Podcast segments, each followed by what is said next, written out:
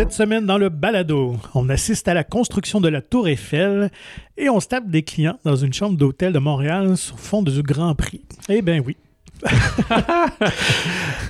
Alors, bienvenue dans mon ciné balado. Vous êtes en compagnie de Patrick Marlot et Jean-François Breton. Alors, euh, cette semaine, euh, offrande plus cinéma d'auteur, euh, disons ça comme ça, euh, sur, sur nos écrans. Euh, oui, effectivement, il y a un petit, petit relâche pour euh, les, super productions hollywoodiennes euh, cette semaine. Donc, avant d'y arriver, on va faire un petit peu le tour des actualités parce que c'est vraiment une, grande semaine en termes d'annonces. parce qu'il faut souligner qu'à Las Vegas, c'est le CinemaCon, une espèce de congrès de distributeurs de, films américains qui annonce un peu le, restant du programme de, de l'année 2022 où on annonce des trucs à venir. Euh, Donc, Ouais, c'est euh, souvent là, comme on disait, que les. des fois, ceux qui, si vous êtes à l'affût, vous allez sur IMDB, puis là, où des, on voit comme des plages horaires, des slates, là, c'est comme euh, projet non divulgué de James Wan, là, Untitled James Wan Project, des affaires comme ça, ben c'est là qu'on dit finalement c'est quoi, tu sais. Effectivement, qu'on dévoile euh, la chose. Alors, c'est vraiment un congrès destiné vraiment aux professionnels de l'industrie, souvent pour les propriétaires de salles de cinéma. Donc, on en profite pour un- dévoiler. Ouais. Un peu comme notre Ciné Québec, Ouais, tout à mais vu que c'est toutes les Warner, Universal, Disney, c'est comme. à puissance 1000. là. Ouais, puissance mondiale, finalement. Donc, on dévoile les bandes annonces, euh, mais qui vont être mises en ligne un peu plus tard. Évidemment, tout ça reste assez secret là-bas. Souvent, on va dévoiler aussi des, des premières séquences de films. Donc, attendez-vous dans les prochaines semaines d'avoir une cascade, une déferlante de, de bandes annonces. Mais on a quand même annoncé des projets assez intéressants. Alors, de la part de Sony, euh, trois, trois grosses annonces quand même. Hey, je sais même pas. Alors, ben, je vais y Ouais, aller, ouais. moi, donc. Je vais réagir à tes annonces. Alors, ben, n'y a pas de grande surprise pour Venom 3, évidemment, euh, suite au succès de- du deuxième Venom. C'est des succès mitigés, mais ça fait ses frais, ça fait de l'argent, c'est Ben, ça. effectivement. Donc, euh, ça trouve son public, euh, évidemment, beaucoup à l'international, évidemment. Évidemment, on n'a pas de détails si Tom Holland et son Spider-Man ou Andrew Garfield et son Spider-Man vont apparaître, parce que là, on ne sait plus trop là, dans quelle timeline. Ouais, puis là, des Morbius a juste compliqué Ouais, les choses. choses. là. Fait que- Donc, attendons voir. Mais sinon, une belle surprise que je souhaitais, euh, mais j'ai hâte d'avoir la direction que le projet va prendre, c'est un Ghostbusters 4, donc une suite à Afterlife. Donc, on a probablement que les, les comédiens, les jeunes comédiens seront de retour. Est-ce que les plus vieux euh, reviendront également? On se souvient qu'à la fin de Ghostbusters Afterlife, il y a Weston Zedmore euh, qui, euh, qui reprenait la, la Ecto One chez, dans, dans- Oui, dans son garage et tout ça. Donc, lui qui est à la tête d'une grosse corporation, devenu méga riche. Donc, est-ce qu'il va financer des Ghostbusters? Ou, en tout cas, reste, à- reste à voir. C'est-tu Jason Reitman qui est au. ah, on c'est- sait pas? ah, C'est pas annoncé encore, mais lui avait quand même euh, mentionné qu'il était très ouvert à revenir euh, et continuer euh, la franchise. Donc, à suivre. Sinon, tu parlais de Morbius tout à l'heure. Alors, dans la catégorie des films, je pense que tout le monde va ne seront pas intéressés ou vont s'en foutre. Ben, on a annoncé El Muerto, qui est un méchant tellement pas connu de Spider-Man, tellement obscur, Je sais pas c'est qui du tout. qui est un espèce de lutteur. Lutteur mexicain, Ouais, j'imagine, hein? Et, euh, donc, euh, avec. euh, voilà. Fait que ça sera. Est-ce que le casting est annoncé ou c'est Ouais, qui ben, qui- Bad Bunny, que je pense que Ah, c'est un pas. chanteur latino, en tout cas, j'ai oublié d'aller vérifier. Qui était. Euh, Parce qu'il y a Craven the Hunter, ça c'était en 2023. Au mois ça, de je janvier veux dire? 2023, c'est le tournage, je pense, qui est déjà achevé ou sinon sur le point d'être. là. Puis on avait annoncé Madame Web euh, pour l'été 2023 avec Dakota Johnson. Ouais, c'est vrai. Encore une méchante quand même assez Mais obscure. elle est mais- très liée à Spider-Man. là. Ouais. Fait que là, ils ont quasi- quasiment pas le choix, à moins qu'ils fassent euh, ses early years. Genre quand. Donc, euh, On- donc on- El, El Muerto qui sera le prochain, le premier super vilain euh, latino. Mais, Mais écoute, il y a, y du- il y a que- du bon à ça, mais j'espère que eux, dans leur grand storyboard de la pièce secrète du, du Sony euh, Spider-Man Universe, ils savent qu'est-ce qu'ils font en ce moment-là. J'espère, là, parce que. Que, peut-être que ça rend pas justice autant qu'ils voudraient, mais qu'ils ont un plan euh, clair, ou en tout cas une, une ligne directrice. À suivre, mais ça ne sent pas bon, comme on dirait.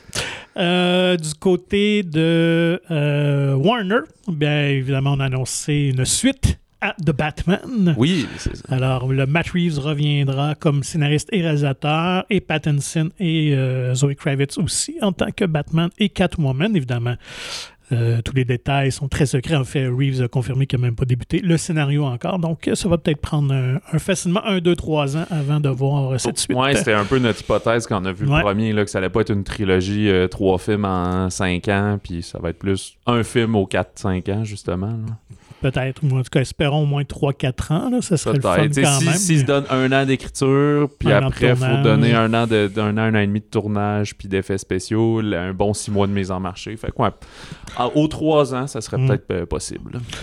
Sinon, du côté de Disney, bien, on a euh, finalement révélé le titre de Avatar. du Ah, deux. ça sera pas juste Avatar 2. Ça sera pas Avatar 2, ça sera The Way of Water. Parce qu'on sait que. On va aller encore. Y, y allait-tu sous l'eau un Oh, petit oh, peu? ouais, Ouais, tout à ouais. fait. Euh, oui, mais là, ça va être vraiment au cœur de l'intrigue. D'ailleurs, je pense qu'il a développé de nouvelles technologies euh, pour filmer sûr, sous l'eau, évidemment, sûr. connaissant James Cameron.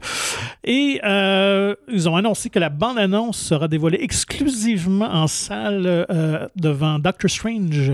Ah ouais, ok. ouais. Fait que dans deux semaines déjà. Euh, ouais. Alors, euh, une semaine. Une semaine, ouais, c'est ça. Donc, euh, curieux de voir. Les premières réactions euh, parlent vraiment de d'images euh, saisissantes, époustouflantes. Donc, euh, ce qu'on n'en doute pas, est-ce que l'histoire va être plus intéressante et est-ce que le public va avoir faim d'une une suite? En tout cas, reste à voir. Mais ils, ils prennent d'assaut le temps des fêtes, eux autres. Là. Ouais, Fait que clairement. C'est un gros temps pour aller au cinéma en famille et tout. Là. Fait que si, si le.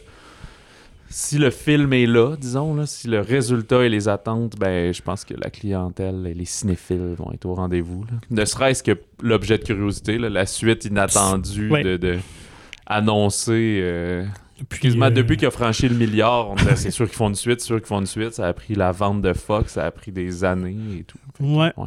Et euh, ben, pour créer un petit buzz, on va ressortir euh, le premier film en salle cet automne, en version remasterisée. Je sais pas. en Ben, il l'avait ressorti, ouais. il me semble, quand Endgame a dépassé. Là, le James Cameron a dit non, non, on ressort mon film, faut que je clair. reste le numéro un.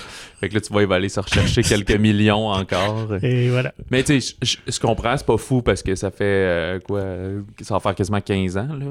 Peut-être- 2009, hein, je pense, c'est ça. Fait que pas ouais, loin, ouais, c'est ça. Fait qu'un 13 ans, Mm. fait que ça peut être bien de se remettre dans le bain. Là, Ouais, comme... surtout que tu as un, pub- un jeune public maintenant qui l'a jamais vu au cinéma, qui Mhm. va être peut-être intéressé de le voir. Donc, euh, à suivre pour les, les dates de sortie de ce Avatar 1 en salle. Ah, bah, ok, Euh, ouais. Et euh, on a révélé que euh, Lady Gaga va avoir une chanson dans le Top Gun Maverick. Ah ouais, ok. Ouais, le titre s'appelle Hold My Hand.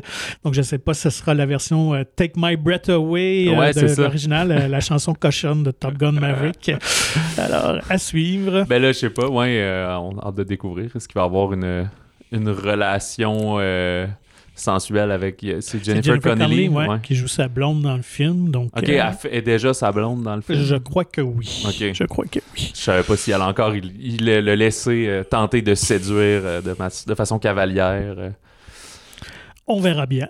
On voit aussi que dans Bande-Annonce, il y a du. je pense pas du volleyball, mais genre, il joue au football en là. Ouais, Mais les la plus plage, jeunes, fait que là, ben est-ce oui. que Tom, Tom va arriver, enlever son chandail? Donc, euh, ben voilà un peu le tour pour euh, les annonces de CinemaCon. Euh, sinon, ben, la SEDEC aussi ont annoncé quand même quelques projets en tournage ou Ouais. qui vont être tournés. Donc, on attend vraiment, nous, je pense, impatiemment. Oui, exact. C'est celui de le nouveau projet de RKSS, Roadkill Superstar. Eux qui nous avaient donné Turbo Summer. Kid. Ouais, c'est ça, Turbo Kid et Summer of 84 euh, il y a quelques années. Euh, ouais, fait qu'encore un, un film de genre, là, c'est, leur spécialité finalement, là, un peu de un mélange entre la comédie et l'horreur, euh, la science-fiction. Euh, ça vient d'une série de bandes dessinées, dans le fond, que je- j'ignorais moi, de Ouais. Jerry Frisson et Guy Davis. C'est The Zombies That Ate the World. Mhm. C'est ça? Tout à fait. Donc, euh, le titre sera We Are Zombies pour le film. Et dans le fond, ben, ça parle d'une ville qui est infestée de morts vivants, mais euh, il y a des zombies non cannibales qui se promènent parmi les cannibales. Donc, ce sera là à l'entour d'un trio de zombies non cannibales là, qui doivent euh, justement essayer de, combattre une méga corporation là, qui est maléfique et tout ça, et euh, qui aurait kidnappé leur grand-mère. En tout cas, ça a l'air assez farfelu. J'avais déjà lu, je pense, le premier tome à une certaine époque. là. je pense que ça remonte déjà à 2003-2004, la bande dessinée. Fait que c'est quand même assez vieux. Là. Mais euh, ouais, fait qu'une bande dessinée humour brita- britannique, là, donc on un peu dans ce humour british là. Donc euh, à voir, le tournage euh, pense que c'est en ce moment. en ce moment, c'est Ouais. ça, doit se terminer au mois de mai. Donc euh, Anouk Wissel, Johan Carl Wissel et François Simard là, qui sont le, le trio derrière ça. J'avais bien aimé euh, Turbo Kid, j'avais, euh, ça avait été une belle surprise. Euh, Summer of 84, moi ça m'avait laissé un Je petit peu l'ai pas vu, indifférent. là. Je trouvais que c'était, euh, ça sortait un peu moins des sentiers battus, donc euh, j'espère qu'ils, qu'ils vont se reprendre un peu avec celui-ci. Ouais, des fois aussi, c'est dommage. Tu sais, ça peut être une histoire qui avait une idée qu'il y avait depuis un bout, mais là, avec tout le Stranger Things, ces affaires-là, soudainement, ça a l'air juste copié, mais c'était probablement pas le cas. Juste petite parenthèse, film de zombies, la semaine dernière, je pense, on parlait des- des- du Festival de Cannes, puis que Michel Avec euh, Z comme Z, Ben euh, ouvrait le, le- le- Ce serait le film d'ouverture. Il a changé le titre finalement là, à cause des, des récents euh, événements de la Russie et tout. Alors le Z est souvent associé euh, à l'armée russe. Il l'a juste changé pour couper, point d'exclamation. En fait, en français, c'était le Dead. Ah, pas en français, mais l'original, c'était, je pense, Dead Don't Cut. Ou, tu sais, fait qu'en français, il l'avait appelé Ne coupez pas. Fait que son remake, finalement, c'est complètement l'inverse. Couper. Bref. Et c'était la même chose pour euh, We Are Zombies aussi. Euh, ils ont changé le titre, mais je ne me souviens plus du titre original, mais encore là, c'était euh, sans lien avec la lettre Z là, qui était au cœur du titre. Donc, euh, coup sur coup, on, Ouais. Bon, on ajuste selon euh, l'actualité mondiale. Sinon, dernière nouvelle euh, qui a retenu mon attention cette semaine, euh, il y a Justin Lin, qui est le réalisateur derrière des, des peut-être meilleurs, euh, les fans diront, des Fast and Furious. Ouais, ouais, c'est- donc, il avait tourné le dernier aussi, je pense que c'était le 5 et 6e. Ben, il a quitté en plein tournage le 10e, le Ok. 10e volet, euh, claqué la porte, mais en fait, il reste associé comme producteur, mais... il citait des, euh, des quoi des, des creative differences des, différences, des différents- des différents créatifs. Ouais, c'est ça. Avec la production ou avec. Vin Diesel? Alors euh, ça, c'est pas nommé, mais connaissant euh, le caractère de Vin Diesel, qui n'a pas de l'air évident. Euh, donc, euh, voilà. Alors, la production est arrêtée, probablement, j'imagine, un- une bonne semaine, le temps de trouver un nouveau réalisateur là, qui en- viendra chapeauter de tout. En parlant de lettres de l'alphabet, je pense qu'il me semble le, le titre a été confirmé parce que là, Ouais. Fast and Furious, ça joue toujours entre Fast Furious, en mettre des déterminants, les enlever. Puis lui, je pense que ça va être Fast X. D'accord. Donc, euh, Donc, euh, ouais, Fait, fait c'est Fast quasiment un référent Fast à 10. Triple X aussi que- Ouais, ouais, Vin Diesel. Et c'est le dixième film, donc... euh, J'avais voilà, entendu une blague qu'il aurait pu l'appeler, tu sais, vu que c'est le dixième, Fast 10, mais quelqu'un disait ça pourrait être Fasten Your Seatbelt ou quelque chose comme ça. Et je pense pas qu'il serait allé dans ce côté comique, même si des fois, on ne sait pas si le film se prend, la série se prend au sérieux ou pas. Alors, on verra qui prendra euh, la relève de Justin Lin. Euh, sinon, euh, bande-annonce, bande-annonce d'un film québécois, moi, qui m'attire vraiment, que j'ai bien hâte de voir, une comédie... Comédie a du- dramatique. ou je sais pas. dramatique, Non, un je pense peu, juste comédie un peu décalée. là, ouais, ouais. c'est ça, quand même, avec un ton d'humour là, qui, qui, qui semble exploiter les malaises et tout ça, que j'aime bien, moi. Ouais, c'est euh, Ligne de fuite qui était euh, à la base une pièce de théâtre de Catherine Chabot, mais que là est co-réalisée par euh, Catherine et Myriam Bouchard, c'est ça? Ouais. Euh, mais en vedette euh, Catherine Chabot et euh, Léane Labrèche d'Or et Mariana Mazza, puis ben, leurs copains ou leurs blondes dans le film, mais qui sont comme trois amis du secondaire qui se revoient quelques années plus tard. Ça a l'air d'être ce, ce temps où tu te demandes si tu devrais être encore avec les mêmes Mhm. amis ou pas. Là. Ben, dans le fond, elles ont comme une trentaine d'années, mais tu sais, tu t'aimes, mais tu te compares, puis tout. Puis ça a l'air d'un peu dégénéré. Euh, à la base, la pièce était un, huis clos, là, quasiment juste le temps d'un souper. Mais dans la mise en scène pour le film, c'est plus comme. euh, euh, comment dire, là, tu, un party night, là, qui vont d'une place à l'autre, ils explorent les lieux là, pour casser le, le côté euh, mise en scène théâtrale, mettons. Mhm. Euh, D'ailleurs, si vous êtes intéressé à en savoir plus, notre épisode sur euh, Ciné-Québec, on a eu une entrevue, un entretien avec Catherine Chabot qui nous parle du film, qu'on n'a pas vu encore, mais euh, c'est super fascinant justement elle décrit ce genre de détails. Fait que le 6 juillet pour Ligne de fuite. Alors, ça reste d'être une des, des bonnes comédies québécoises. Je pense que oui, c'est ça. Exact. Peut-être peut-être pas familial, là, je sais pas, mais euh, un- Ben, ça- dès que t'es comme 10 ans et plus, ou je sais pas trop. Ouais, moi, j'ai, comme humour, je trouve on, ça fait penser à du Ricardo Troggi un petit peu. Là, Mhm, Tu sais, un c'est humour vrai. quand même euh, un peu crunchy quand même. Euh, Donc, euh, à découvrir, mais euh, moi, j'ai bien hâte. Euh, sinon, euh, ben voilà, je pense que ça fait un peu le tour des, des actus, on va passer euh, aux sorties de la semaine. Euh, allons-y dans le québécois, vu qu'on vient de Ouais. parler québécois. Euh, Noémie dit oui, quand même, un film assez percutant de Geneviève Albert, dont il s'agit d'un premier long métrage de fiction. Elle est surtout connue un peu dans le documentaire, dans le court métrage, et tout ça. Elle a occupé un- différents postes aussi là, dans, le- dans le monde du cinéma. Qui met en vedette Kelly DePau, qu'on a vu dans La déesse des mouches à feu. Alors, que raconte Noémie dit oui? Alors, euh, Noémie est une jeune fille de 15 ans qui vit dans un centre jeunesse depuis euh, quelques années.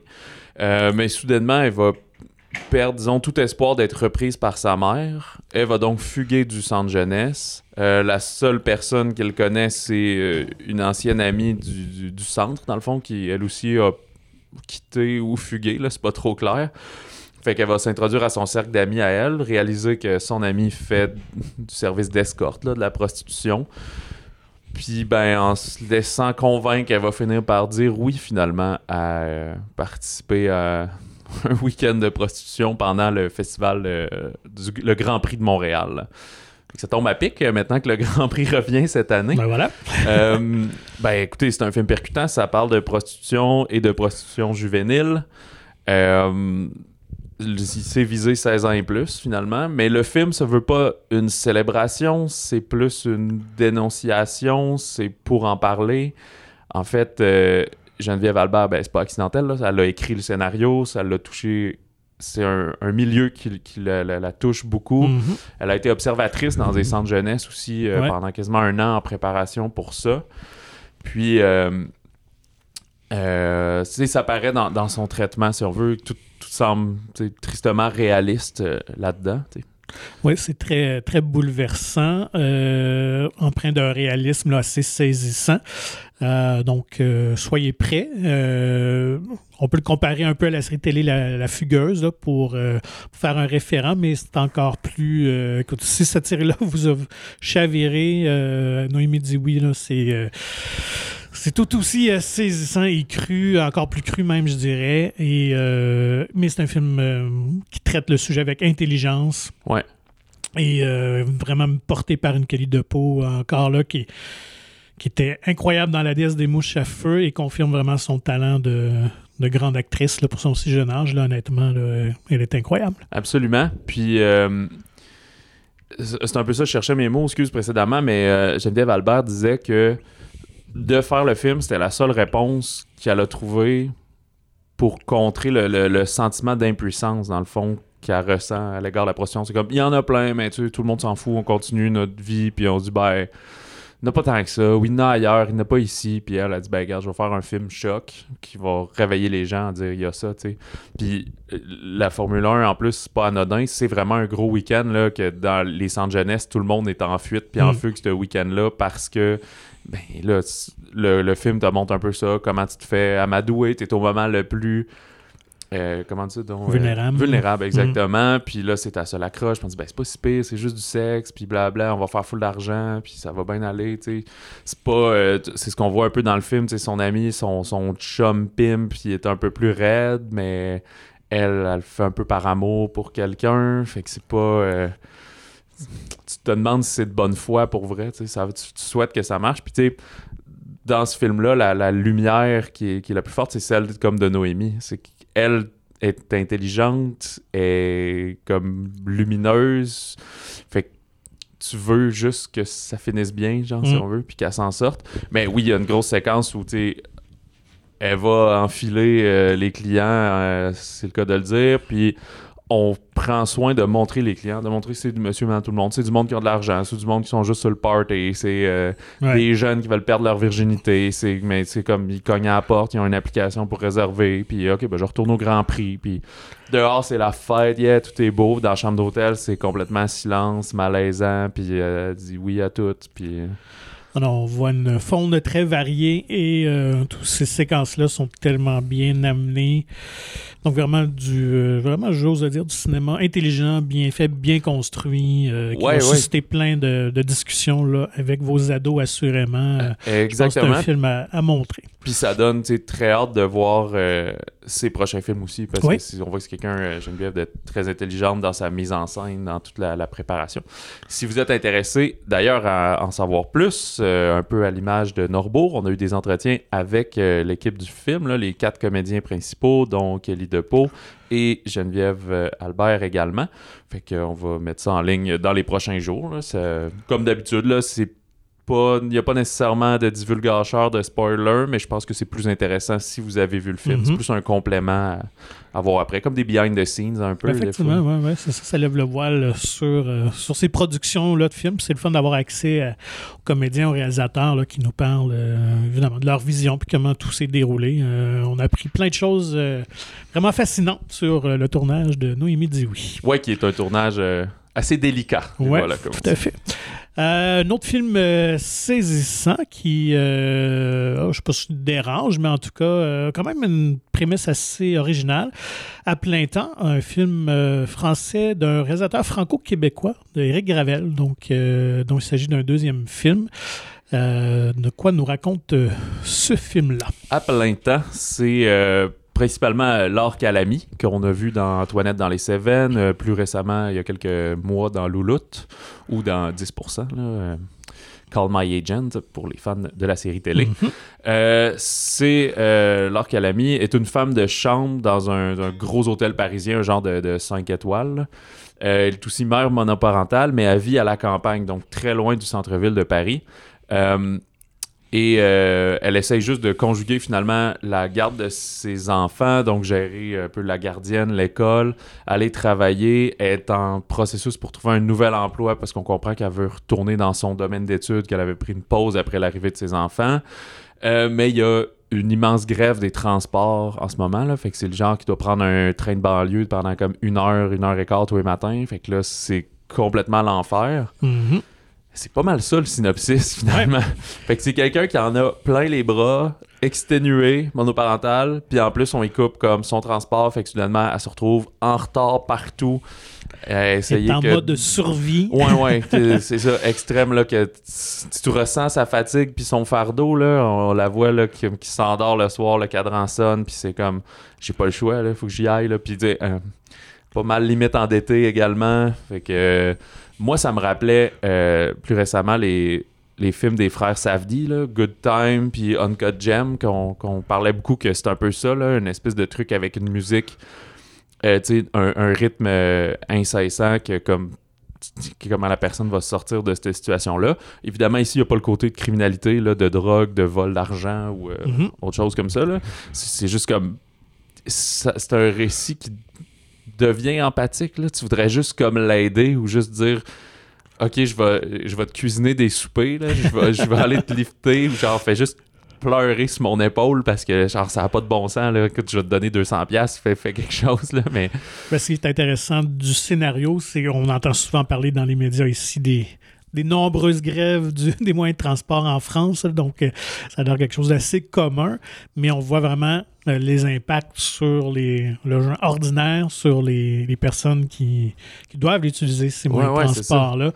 Et, euh, Il n'y a pas de marge de manœuvre. Non, vraiment pas. Donc, et ben, Eric Gravel c'est ça, réussi à créer un film là, vraiment intéressant, très rythmé, euh, mhm. avec une musique euh, qui nous plonge dans cette atmosphère de trailer, une course contre la montre, va-t-elle réussir, tout ça. Donc, ben, euh, quand, ouais, quand, est-ce que ça va s'arrêter, il y a ça. Puis, tu sais, qui te laisse miroiter que à m'amener, ça va aller bien. Là. là. faut juste que je fasse ça. Il faut que j'aille la nouvelle job ou faut que je trouve une gardienne ou faut que je. Puis c'est comme, mais tous les paramètres vont pas bien en même temps. Là, fait que c'est, super euh, prenant. Puis le film dure comme 1h25 euh, à peu près. Là, Fait que c'est, euh, c'est straightforward. Là. C'est, c'est un sprint un peu. Là. Fait que. ouais, ça rend un peu. Ben, en fait, comme Noémie aussi, c'est, c'est des films qui rendent un peu inconfortables, mais qui c'est comme un manège d'une certaine façon. Là. Fait que moi, j'ai vraiment adoré. Euh, à date, euh, c'est ça. C'est pas des gros canons hollywoodiens qu'on penserait aller voir, mais moi, c'est des films que je trouve qui ont vraiment beaucoup de qualité euh, mhm. cinématographique. Dans le fond, deux genres complètement différents. mais...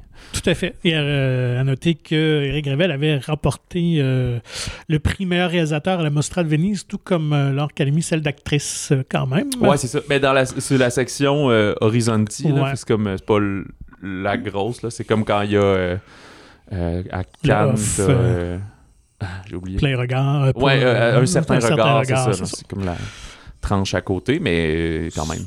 c'est, pas, pas anodin. Et c'est des prix pleinement mérités. Donc, Voilà. à plein temps. Euh, autre film français, mais euh, très différent. Oui, qu'on oui. cherche un tout autre public. Plus langoureux, peut-être. Euh, donc, Eiffel de Martin euh, Bourboulon, qui euh, nous avait quand même donné deux bonnes comédies, moi que j'avais bien apprécié, Papa ou Maman, euh, volet 1 et 2. Petite comédie familiale très, très Ouais, divertissante. je les ai même pas vus, mais j'en ai entendu parler. Puis on en parlait quand Barbac était sorti parce que Ouais, son nom m'échappe, mais c'est la, la comédienne ouais, qui... qui jouait la mère de Papa ou Maman. voilà. Puis il va faire aussi les trois mousquetaires, là, justement, Oui. qu'on parlait en deux volets euh, l'année prochaine. Gros, gros projet. Euh, donc, euh, en vedette Romain Duris et Emma McKay, qu'on peut voir dans Sex Education, euh, ce qui est quand même curieux parce que c'est une série britannique, Ouais. alors qu'elle est française. Et honnêtement, pour avoir écouté la série, euh, c'est à s'y méprendre. Ben, Elle elle, est- elle, née en. France, mais c'est. euh, je me souviens plus Un lequel parent anglais. Ouais, c'est ça. Un ça. père français puis une mère britannique. Voilà. qu'elle a- était dans Mort sur le Nil aussi. Oui, tout à fait. Elle joue aux États-Unis également. Alors, que raconte Eiffel? Eiffel, ben, c'est le même Eiffel que la Tour Eiffel, vous avez bien compris. Fait que notre cher Gustave Eiffel, joué par Romain Duris, vient de terminer sa collaboration euh, pour faire la Statue de la Liberté. Et euh, il est comme au pic de sa carrière. Euh, le gouvernement français veut qu'il crée quelque chose de spectaculaire pour l'exposition universelle de 1889 qui arrive à Paris. Mais lui, il veut juste travailler sur le projet du métro.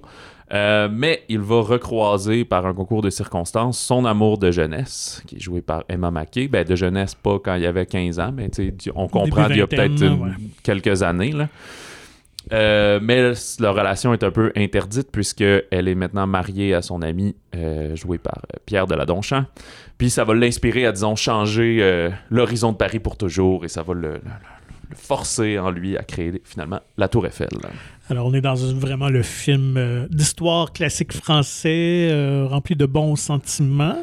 Ouais, c'est très ça. à l'américaine, on doit le, se dire. Là. entre le, biographique puis la- le romantique, là, je, trouve- Ouais. je dirais même que le film, tu c'est comme la trame de fond et la construction de la Tour Eiffel, mais le côté romance est peut-être un peu plus présent. Tout dans- à fait. C'est une histoire d'amour avant tout. C'est plus comme un 60-40, là, que c'est pas 50-50, mettons. Là.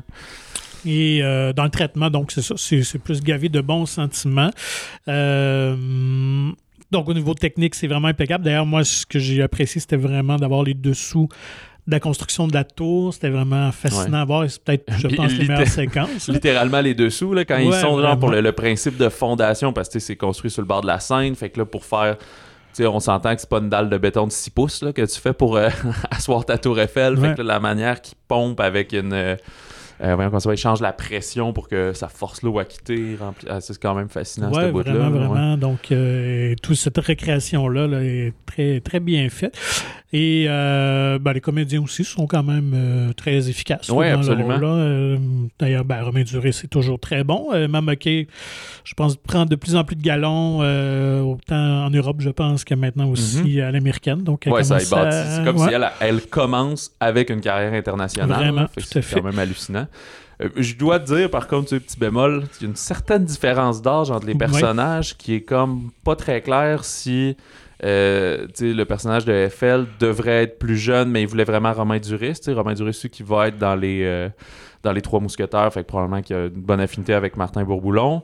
Puis même principe, peut-être c'est comme hey, sais, elle est super bonne au casting, elle a une carrière, on, on veut ce nom-là, elle ressemble à Margot Robbie, je sais pas, mais finalement, tu humainement, il y a à peu près 30 ans de différence entre ces 22 ans que j'ai vu. 22, Ouais, c'est Elle ça? avait 25 et lui a 47. Fait que là, comme le film est parsemé de flashbacks pour Ouais. comprendre comment ils se sont connus, qu'est-ce qui s'est passé dans, dans leur relation et tout, tu te dis, ben là, était-tu supposé avoir comme 15 ans ou aujourd'hui, il faut penser qu'elle a 35 ans, mais elle en a comme 25, genre? Je lisais un article, effectivement. Donc, ben, Romain Duris, ils l'ont rajeuni digitalement pour euh, les scènes de flashback. Ok. Bien que, bon, Ben, il- n'y a pas une si grande différence. ben, il aurait dû peut-être y enlever sa barbe. Peut-être. Puis qu'on aurait peut-être pu dire, Ouais. OK, il, a- il est- il- est comme pareil, là, finalement, ils ont enlevé des rides. tu sais. Ouais, c'est ça. Alors que Emma McKay, ben, ils l'ont pas vraiment fait vieillir. là. Je pense que c'est juste de la façon peut-être qu'elle se peigne, qu'elle est maquillée, mais effectivement, c'est. euh, D'ailleurs, les, les critiques l'ont soulevé beaucoup. euh.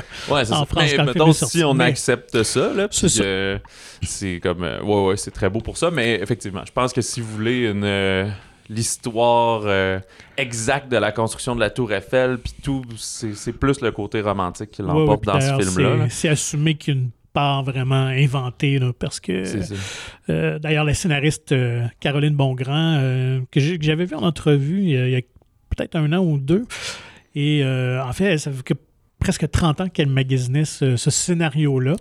Et même qu'au début, elle avait euh, présenté aux Américains. Donc, c'était même Liam Neeson qui devait jouer Gustave Eiffel, ouais. ouais. Donc voilà, Luc Besson l'a eu entre les mains aussi euh, au milieu des années 2000. Puis finalement, elle a sorti un livre qui s'appelle Eiffel et moi, parce que le, le- bon, vous allez au générique, il y a à peu près 5-6 scénaristes. Ah, c'est pour ça. Et euh, finalement, ils ont tellement modifié le scénario, ils ont gardé l'intrigue de base. là. Euh, mais euh, donc, elle sent.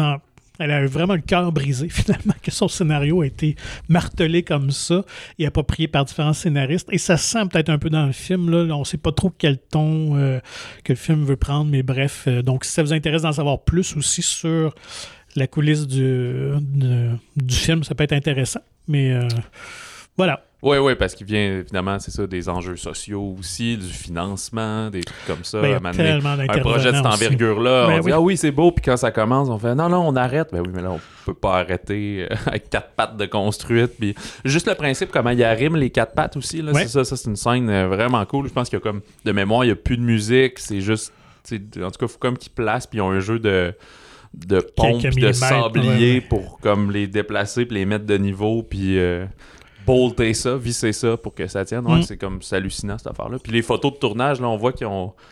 Oui, il y a des écrans verts, évidemment, là, surtout pour recréer un vieux, euh, un vieux Paris, mais ils ont construit des bouts de Tour Eiffel, là, de, des quadrillés, là, genre Mhm. d'échafaudage et tout. Fait que, ouais, c'est très impressionnant. C'est une grosse production. D'ailleurs, le film avait remporté trois Césars, euh, celui des costumes, décors et effets visuels. Ah, ben voilà.